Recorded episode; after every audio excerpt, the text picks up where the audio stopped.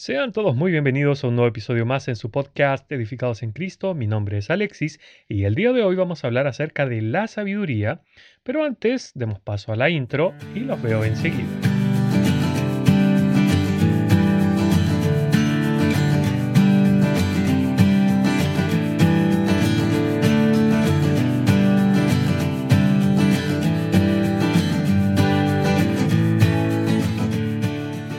Ok, eh, tal como decía en la introducción, vamos a hablar sobre la santidad.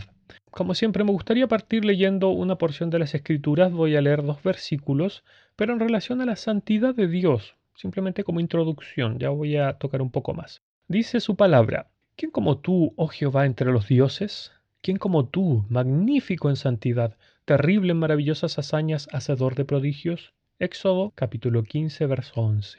Porque así dijo el alto y sublime el que habita la eternidad y cuyo nombre es el Santo. Yo habito en la altura y la santidad, y con el quebrantado y humilde de espíritu, para hacer vivir el espíritu de los humildes y para vivificar el corazón de los quebrantados.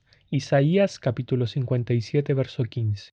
La palabra santo, tanto en el Antiguo como en el Nuevo Testamento, tienen el mismo significado. En hebreo es kadash, que significa cortar o separar mientras que en el griego las palabras agiaso y agios, respectivamente, significan fundamentalmente separado. Ahora, quiero hacer una salvedad.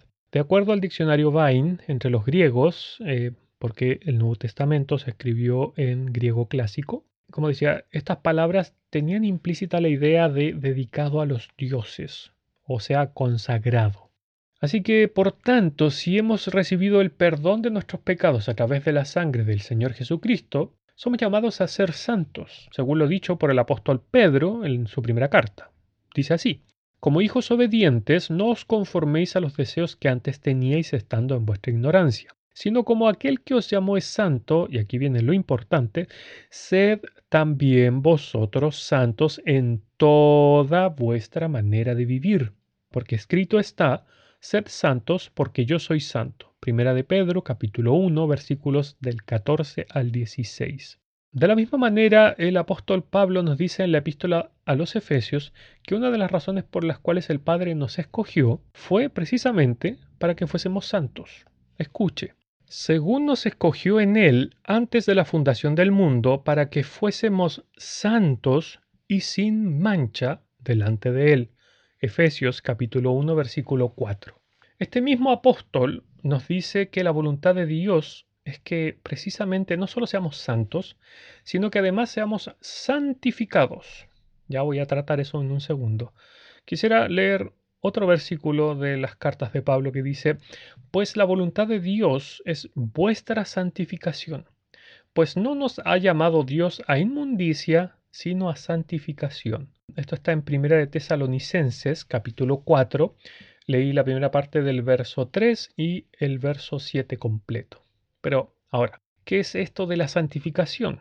Bueno, básicamente es la práctica de la vida santa, alejada de los pecados de los que antes éramos esclavos, según nos dice el Evangelio de Juan en el capítulo 8, el verso 34. Pero la verdad es que el apóstol Pablo lo grafica muy bien en la epístola a los romanos.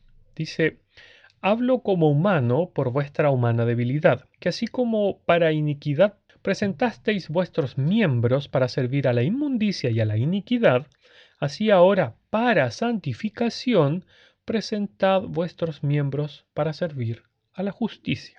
Romanos capítulo 6, versículo 19.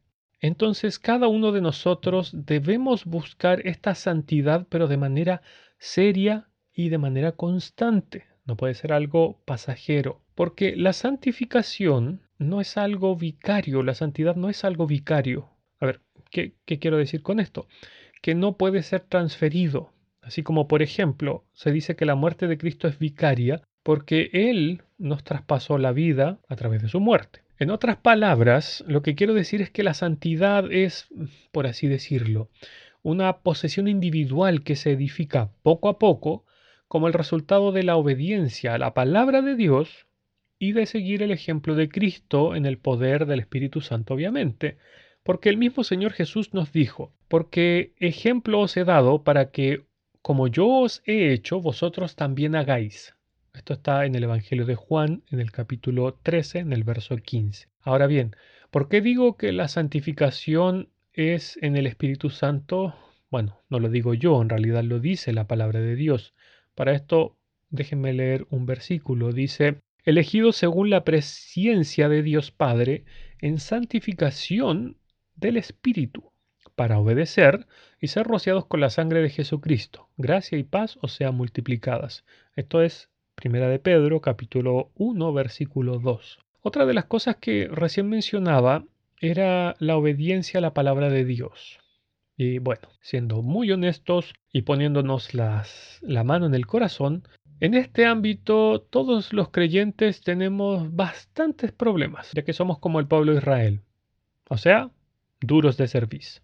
Tantas veces le buscamos, como se dice coloquialmente, la quinta pata al gato, eh, o sea, tratamos de encontrar cualquier excusa con tal de no obedecer lo que dice su palabra. O sea, usamos excusas como eso era de otros tiempos, antes los tiempos ya cambiaron, eso era antes, ahora ya no, etcétera, qué sé yo. Pero además, no solo ponemos excusas, sino que otras veces, cuando no las usamos, nos volvemos como los fariseos, eh, porque ponemos las tradiciones de los hombres por sobre las cosas de Dios.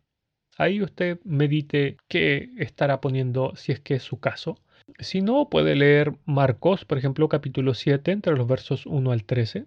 Mis hermanos, eh, la verdad es que ya no podemos seguir viviendo como lo hacíamos antes de convertirnos. Es que Dios nos manda que no vivamos así. Su palabra nos dice en Romanos 12.2 que no nos conformemos a este ciclo, que no tomemos la forma del tiempo actual, el primer verso que leía, por ejemplo, el de primera, bueno, no el primero, el tercero en realidad, el de primera de Pedro, capítulo 1, verso 14, la primera parte dice, como hijos obedientes no os conforméis a los deseos que antes teníais, estando en vuestra ignorancia. O sea, no solo no tenemos que imitar al mundo, sino que además no tenemos que seguir tomando, por cierto, paréntesis, la palabra conformar no es quedarse conforme, sino tanto en el griego desde donde proviene como en el latín desde donde proviene hacia nuestra lengua, en ambos casos significa tomar la forma de. Vuelvo a lo que estaba diciendo.